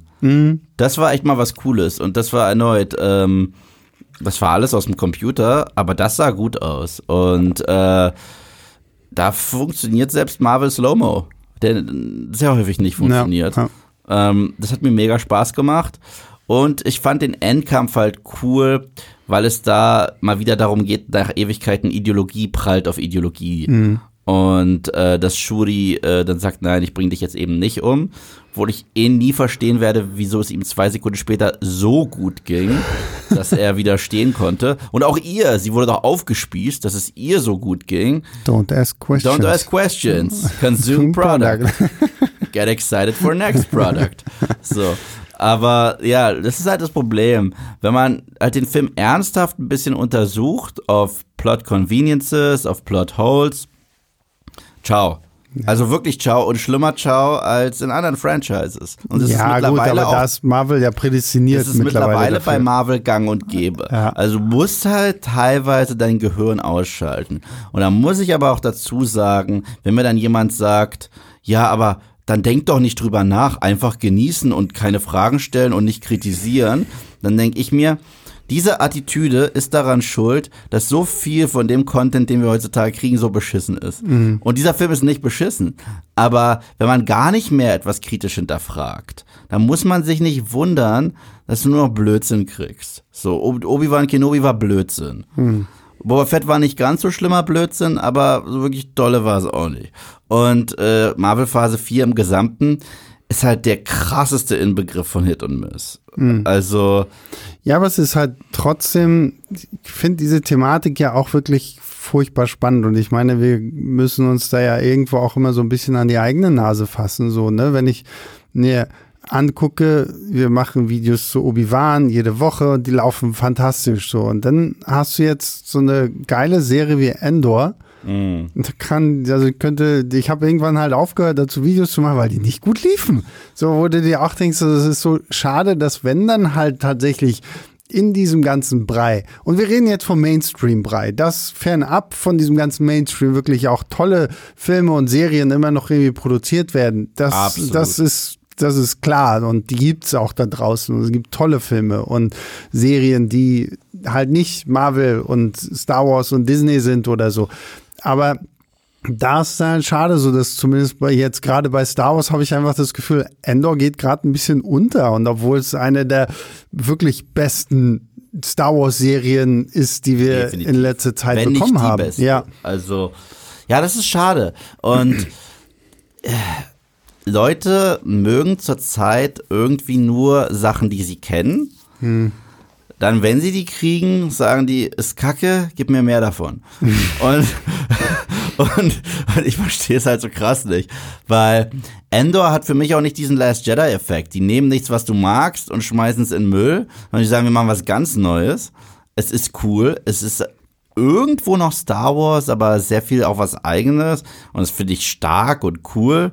Also ganz ehrlich, wenn du, wenn ich, gut, ne, also wenn man Mon Mothma kennt man irgendwie, aber ich glaube, wenn du irgendwem diese Serie hinsetzt, vorsetzt, der das alles nicht kennt und einfach vorne abcuttest, dass da irgendwo Star Wars mit, ich glaube, diese Person wird sagen, okay, coole Sci-Fi-Serie, was ist das? Voll, voll, aber gleichzeitig äh, in meinen Kommentaren zum Black Panther äh, Review habe ich echt von vielen gelesen, dass sie langsam die Schnauze voll haben von Marvel. Ich frage mich jetzt, ob das nur Big das Talk ist oder ob sie auch bereit sind, den Walk zu gehen, weißt du? Ich sag's mal so, die Kommentare unter meinem Black Panther 2 Video, die lese ich mir nicht mehr durch, weil es ist manchmal auch echt eine Katastrophe, was da Leute so schreiben. Mhm. Aber ich meine, so dieses, dieses das ist so lustig, weil ich höre von so vielen immer von dieser berühmten Marvel-Müdigkeit und trotzdem gucken sie es dann alle. Und was ich auch mittlerweile ein bisschen lustig finde, ist so dieses, ähm, das hatte ich auch unter Black Panther 4 so nach dem Motto, ja, den gucke ich mir nicht an, ich warte, bis der auf Disney Plus kommt, wo ich mir denke, wow, hast es Disney jetzt richtig gegeben? Du zahlst für den Streaming-Service. Indem du das dir dann auf Disney Plus anguckst. So. Und du wartest mehrere Monate, das bedeutet, du zahlst mehr als eine äh, als ein Kinoticket, weil du ja monatlich zahlst. Aber ähm, da gebe ich dir recht. Aber man merkt tatsächlich, ein paar äh, der Shows ähm, werden nicht mehr so gut gestreamt wie vorher. Klar, also WandaVision ja. wurde wahnsinnig gut gestreamt. Loki auch. Falcon and the Winter Soldier nicht so gut wie die beiden, die ich gerade genannt habe, aber wurde trotzdem gut gestreamt. Bei Hawkeye fing es an. Das war so eine der schwächsten, was ich schade finde, weil mhm. das war für mich eine der besten Shows, die sie hatten. Na du, äh, She-Hulk ist, im, äh, ist sehr weit unten. Die und, meisten Leute haben und was ich Und was ich auch schade finde, wie viele Leute halt dann doch irgendwie Miss Marvel verpasst haben, weil mhm. es halt zeitgleich mit Obi-Wan kam und mhm. Leute dann halt eher Obi-Wan geguckt haben als Miss Marvel. Und, und sie haben es geguckt und fanden es nicht gut und das ist halt auch so lustig. Es gibt halt auch Hate-Watchen, mhm. weißt du?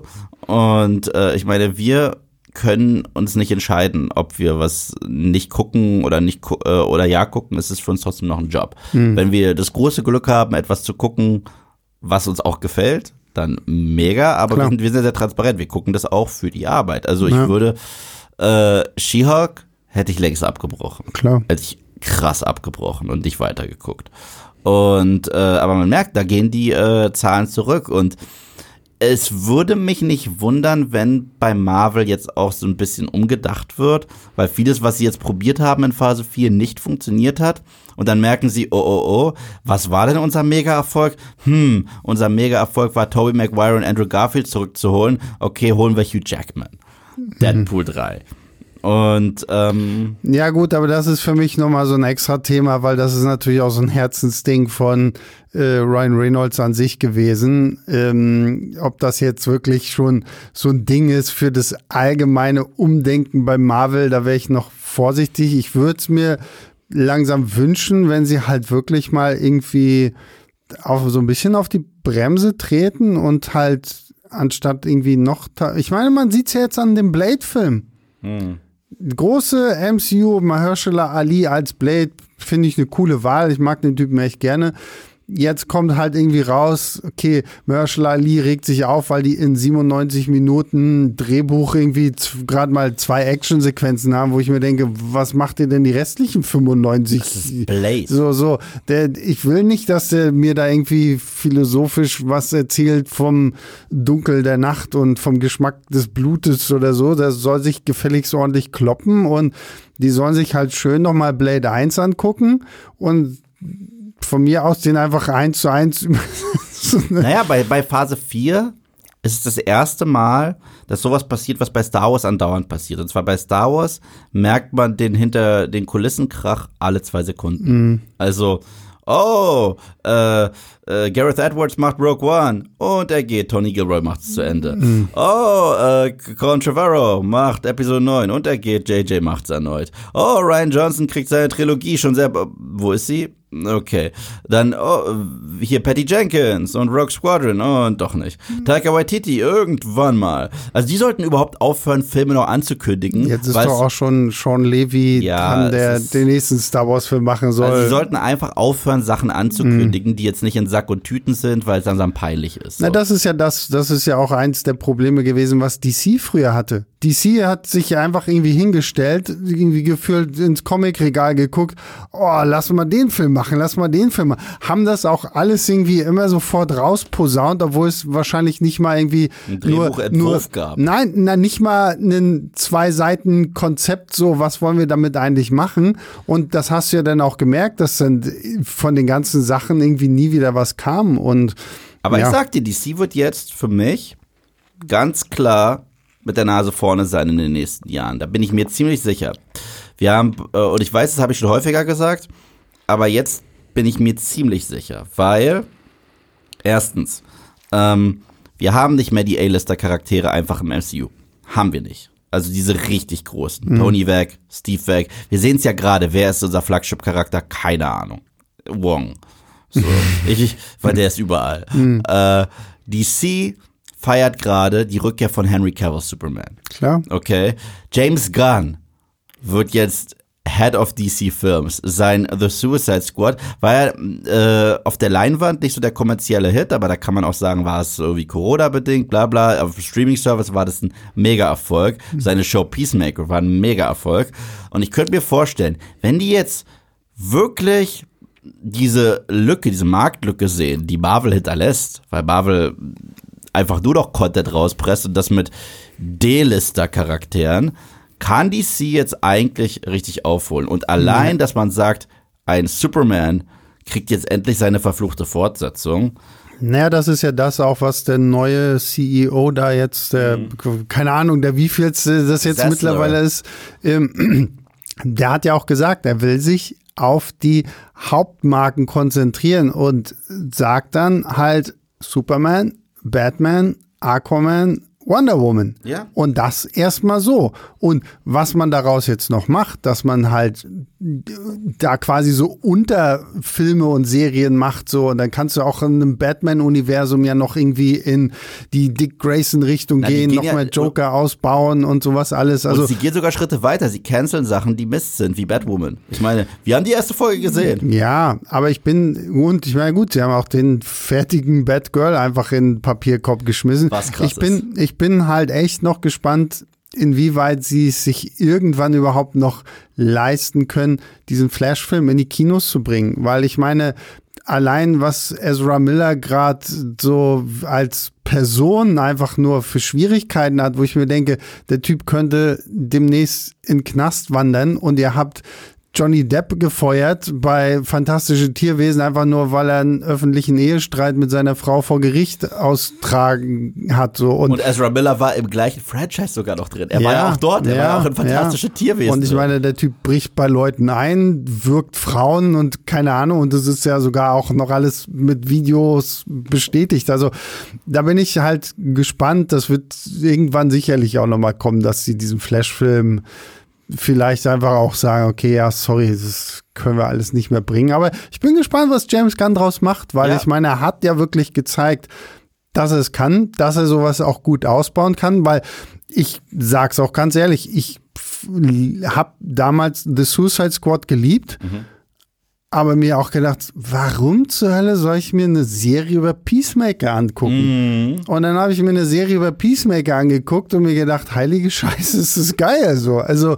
gibt es übrigens auch äh, auf Nerd und Kultur ausführliche Reviews ich weiß, Peacemaker ich weiß. zu finden, wollte ich nur sagen an alle Zuschauer, äh, Zuhörer da draußen. Und ähm, das ist dann natürlich so, wo sich so ein Gun einfach zumindest schon mal mit zwei Sachen bewiesen hat. Es ist natürlich noch mal was anderes jetzt da halt wirklich so der Kevin Feige von DC zu werden, aber er macht den Job ja auch nicht alleine, hat ja noch diesen Peter Safran mhm. mit da an seiner Seite, was glaube ich, auch schon mal gut ist, dass du sowas ein bisschen split ist, weil ich glaube, irgendwann muss Kevin Feige das auch machen, weil sonst dreht er einfach durch. Voll. Ich habe sowieso nie verstanden, warum er sich nicht jemanden gesucht hat, der halt nur für die Serien verantwortlich ist oder sowas. Ich glaube, er hat, er hat sich da echt überschätzt. Mhm. Also, weil es hat so lange gut funktioniert. Ja. Er hatte da seine Vision. Du hast bei, ähm, diesen Vergleich mache ich ja häufig, Marvel war, egal ob du es mochtest oder nicht, echt gut durchgeplant und Star Wars war einem Schimpansen dabei zuzugucken, zu probieren, einen Football zu befruchten. Mhm. Also es ist lustig dabei zuzusehen, aber nichts Vernünftiges kommt bei raus. Und jetzt, wo Phase 4, wo wir uns gerade wirklich neck deep drin befinden, ach, kann er das gar nicht. Also das ist unmöglich, wie viele Projekte rauskommen. Die kann nicht ein Mann alleine äh, überwachen. Es ist nicht möglich. Ich finde es aber auch immer lustig, so, ich habe so einige Nachrichten und Kommentare, wo man dann liest, so, so ja, ja, warte ab, bis King kommt, so, dann erkennst du, mm. wie das auch im Nachhinein alles zusammenhängt, wo ich mir denke, so, das ja, nennt sich Redconning. ja, genau, so dieses im Nachhinein denn und sich, klar, ich meine, Marvel hat sich zumindest eine, eine schon clevere Hintertür offen gehalten, nämlich Multiverse, so, weil am Ende des Tages kannst du dich mit allem irgendwie mit Multiverse rausreden und das ist jetzt zum Beispiel auch so ein Punkt, wo ich gedacht habe, dass sie das bei What If machen, als zum Schluss diese eine Black Widow aus dem Universum, mm. was ja mm. zerstört ist, nicht weiß, wo sie hin soll. So, Dachte ich da, auch, Scarlet da, back. Da hättest du echt einfach sagen können, okay, ähm, hier, guck mal, hier ist ein, ein Universum, da ist die Black Widow gestorben. Geh dahin. Und dann hättest du den einfachsten Weg gehabt, um zu sagen, Scarlett Johansson ist wieder zurück und sie wird wieder als Black Widow unterwegs und das kannst du theoretisch ja wieder und wieder machen. Und hier kann man tatsächlich den geilen Spagat wieder zurück zu Black Panther 2 finden. Äh, diese Black Widow wurde gesprochen von Lake Bell. Hm. Die, ja. die, die ja direkt äh, zu Beginn von Wakanda Forever äh, umgekommen ist. Aber wenn wir ne, auch wieder, weil wir jetzt schon so weit vom Thema weg sind, was okay ist. Wir sind dabei bei Marvel. Das wir sind bei Marvel und bei DC und ja. bei James Gunn und hast du nicht gesehen. Ich muss sagen, äh, Ryan Coogler äh, hat ja jetzt diese beiden Filme gemacht. Mhm. Und man merkt trotzdem schon seinen Stil in diesen Filmen. Ja. Man merkt aber, finde ich, krass das Marvel-Korsett.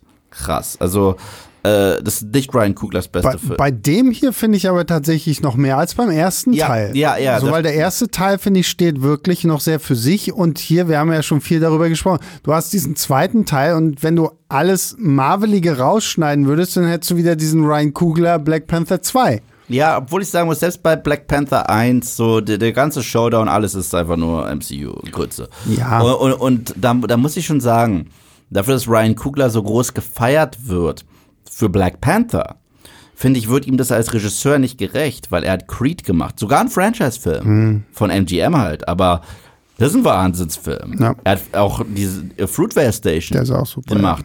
Ja, Wahnsinn. Ja, ist gut. Also, und Brian Kugler, du siehst, es gibt auch so ein paar Szenen, die so Longtakes sind, ohne Cuts, auch am Anfang und äh, später auch im Gebäude da mit, äh, beim MIT im äh, hier Dormroom von Riri Williams. Das kann er und das will er. Aber dann kommt irgendwann, das ein zweites Ding, äh, Black Widow. sollte ursprünglich von einer anderen Regisseurin gemacht äh, werden. Und die hat sich halt mega gefreut, einen Actionfilm zu machen. Und da haben die ihr wirklich gesagt, ach, die Action, die machen wir in der Post. Mhm.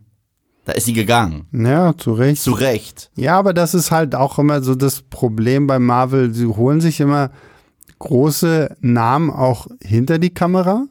Aber du merkst es irgendwie nicht. Ich glaube, nee. das ist auch nach wie vor der Grund, warum ein Edgar Wright damals dann wirklich irgendwann gesagt hat, äh, bei Ant-Man, den er ja ursprünglich machen sollte, so, okay, sorry, also entweder ich mache einen Edgar Wright-Film oder ich lasse es bleiben, ja, weil ja. Edgar Wright sagt sich halt, ich habe halt meine Vision, meinen Stil und wenn ihr mir da jetzt noch kommt, so, aber jetzt musst du hier noch das reinbauen und das, weil wir brauchen das, das ist für später noch wichtig und so, dann so, dann kann ich es verstehen. So. Das hat doch erst letztens Tarantino gesagt, er wird nie einen Marvel-Film machen, ja. weil, äh, weil er kein Handwerker ist. So. Also er. Wo was ich lieben würde, ist, wenn Tarantino irgendwie kommen Deadpool würde. Kills the Marvel Universe. Na, irgend, irgend so eine Art Comic-Superhelden-Farce drehen würde, so als, als und ich meine, damit wäre er so in dem, was er ohnehin feiert, so diese Italo-Western, die mhm. ja auch entstanden sind als Gegenantwort für diese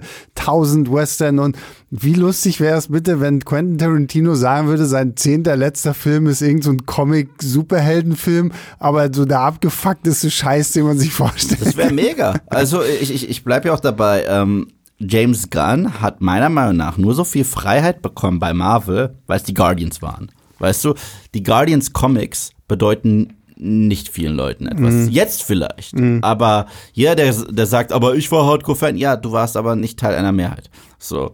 Und er hat die Guardians, diese Teammitglieder, mehr geprägt, als die Comics es getan haben. Naja, oh. und ich meine, diese beiden Guardians-Filme sind auch, finde ich, nach wie vor, die stehen so raus die aus diesem so MCU, ja. weil klar, es wird irgendwo im ersten Teil wird mal ein bisschen was über die Infinity-Steine erzählt und bla bla bla und der zweite Teil teasert auch hier und da den Warlock an und keine und, Ahnung. Und das ist ja auch das Ding von, äh, von äh, James Gunn. Ich glaube, er ist da auch ganz clever, weil er ist selber ein Comic-Fan. Mhm. Er macht gerne Comic-Sachen. Ich meine, die meisten Sachen, die er in seiner Karriere gemacht hat, sind Comic-Sachen. Aber er wagt sich dann halt immer an die Obskuren ran, an die Underdogs, an die Comics, die jetzt nicht so populär mhm. sind. Mhm weil er dann diese Freiheit genießen kann. Klar. Und das absolut. hat er auch bei The Suicide Squad. Das ist sowas von einem James Gunn-Film. Das ist kein DC-Film first. Das ist ja. ein James Gunn-Film first. Absolut. Äh, das Ende ist Slither. Mhm. So, äh, und Slither ist super übrigens. Und auch bei, bei ähm, hier, Peacemaker sieht man auch ein bisschen Slither. Gerade zum e-, Ende das hin Ende, total. Ja, ja, klar, absolut. Also, äh, er kommt da aus seiner Troma-Schiene, er kommt mhm. da aus seiner Horror-Indie-Schiene, er kommt da aus seiner äh, exploitative, äh, Grindhouse-mäßigen Schiene und das kann und liebt er. Und sein Verlust wird Marvel noch wehtun. Die, er wird den noch das Holiday Special machen. Ich gehe davon aus, es wird wundervoll. Und er wird den Guardians 3 machen. Und es wird eventuell seit Endgame der beste Marvel-Film sein. Mhm. Und dann ist Sch Schluss, weil selbst John Watts, ja, ich habe keine Ahnung, was sein Regiestil ist. Er hat diese Spider-Man-Trilogie bekommen von MCU. Da sehe ich keine Handschrift. Also das sehe ich dann bei einem Raimi natürlich, aber selbst bei ähm, Mark Webb mit seinem ersten The Amazing Spider-Man, wenn du den siehst und dann 500 Days of Summer und siehst, das ist er. Naja. Die, diese Herzensgeschichten zwischen zwei Leuten, die sich lieben und tragische Liebesgeschichten, die kann er so geil erzählen und das macht er zwischen Gwen und Pete und das will er auch. Das lässt man ihn auch. Selbst Sony, die ja so reingekrätscht haben bei Teil 2, ich erkenne trotzdem noch irgendwo Mark Webb. Ich habe keine Ahnung, wie John Watts äh, Filme macht. Ich habe keine Ahnung. So. Und äh, das, deswegen ist es schade für einen Ryan Kugler. Hm. Ja, und wie gesagt, ich bin gespannt, was daraus noch wird. Und ich glaube auch, Guardians 3 wird wirklich nochmal geil. Ja, voll. Aber das Lustige ist, ein James Gunn hat ja auch schon gesagt, ja, das ist dann auch das Ende für die Guardians, so wie ihr sie kennt. Ja, sein Team. So, und was denn danach kommt, steht halt auch in den Sternen so. Aber ich glaube, danach interessiert es dann auch wieder niemanden wirklich so richtig. Aber dann ist auch egal, weil dann wird ein James Gunn sich ganz um DC kümmern. Ja. Und ich glaube, damit sind wir tatsächlich durch. Ich meine, es war Wakanda Forever, aber es war auch sehr viel Phase 4 Marvel. Ja, gut, aber ich meine, Wakanda Forever, das haben wir auch noch nicht gesagt, ist ja so ein bisschen oder ist der Abschluss von Phase 4. Ist also es kommt jetzt halt noch das Guardians Holiday Special, was ich aber halt einfach nicht so wirklich mit reinzähle, weil es wird halt wirklich nur Spaß. Wir, wir, wir wollen Kevin Bacon klauen, was ich super finde. Und ähm, das war's so. Und deswegen ist dieser Film jetzt hier wirklich so Ende Gelände und dann geht nächstes Jahr mit Ant-Man 3 halt Phase 5 los. Ja, ich muss aber sagen, ähm, auf der einen Seite finde ich es erfrischend, dass Wakanda Forever sich nicht anfühlt wie ein Film, der jetzt alle losen Enden hm. dieser Phase äh, ja. zusammenbringen kann, weil diese Phase ist zu viele lose Enden. Diese Phase ist eh random. Da gibt's Drachen, da gibt's es guckt doch immer noch ein gigantischer Robotergott aus dem Himmel aus dem Meer. Aus dem Meer, der niemandem aufgefallen ist. Hey, das äh, hat, das hat She-Hulk in einer kurzen Sequenz aber thematisiert. Ne? Wirklich? Ne? Da habe ich wahrscheinlich gerade Alkohol getrunken, um mit der Episode. Naja, das war ironisch gemacht, weil es ist, wenn du ranzoomst, wenn sie irgendwann, glaube ich, in Folge, da, da sind wir halt wieder bei diesem Punkt, weil sie in Folge 2 irgendwie einen Laptop auf hat und dann du das kurz siehst, ist doch, da ist doch auch, da kommt doch auch dieses Ding her mit dem, da gibt es eine Nachrichtenüberschrift, irgendwie Mann mit eisernen Krallen in, in Barkampf mhm. verwickelt und, oh, da, und, und darunter ist dann halt irgendwie dieses so, äh, Moment, steckt da irgendwie ein Gott im Meer so? Was ist das für eine Statue? Ich muss auch sagen, die nennt es doch die Multiverse-Saga, oder? Ja. Heißt nicht so? Ich finde, der Name ist nicht passend, ist wirklich nicht passend und das äh, meine ich total ernst, weil ich finde, selbst damit waren sie nicht stringent. Was ich, damit, äh, was ich damit meine, ist das einzige Projekt, das so hart drauf eingegangen ist. Die einzigen beiden sind Loki und Spider-Man No Way Home. Ja, und What If.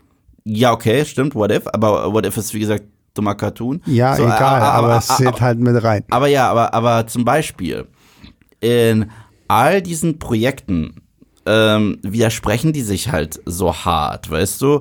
Zum Beispiel bei Loki heißt es, das Multiversum wird aufgerissen, weil Nicht-Kang gekillt wird von Sylvie.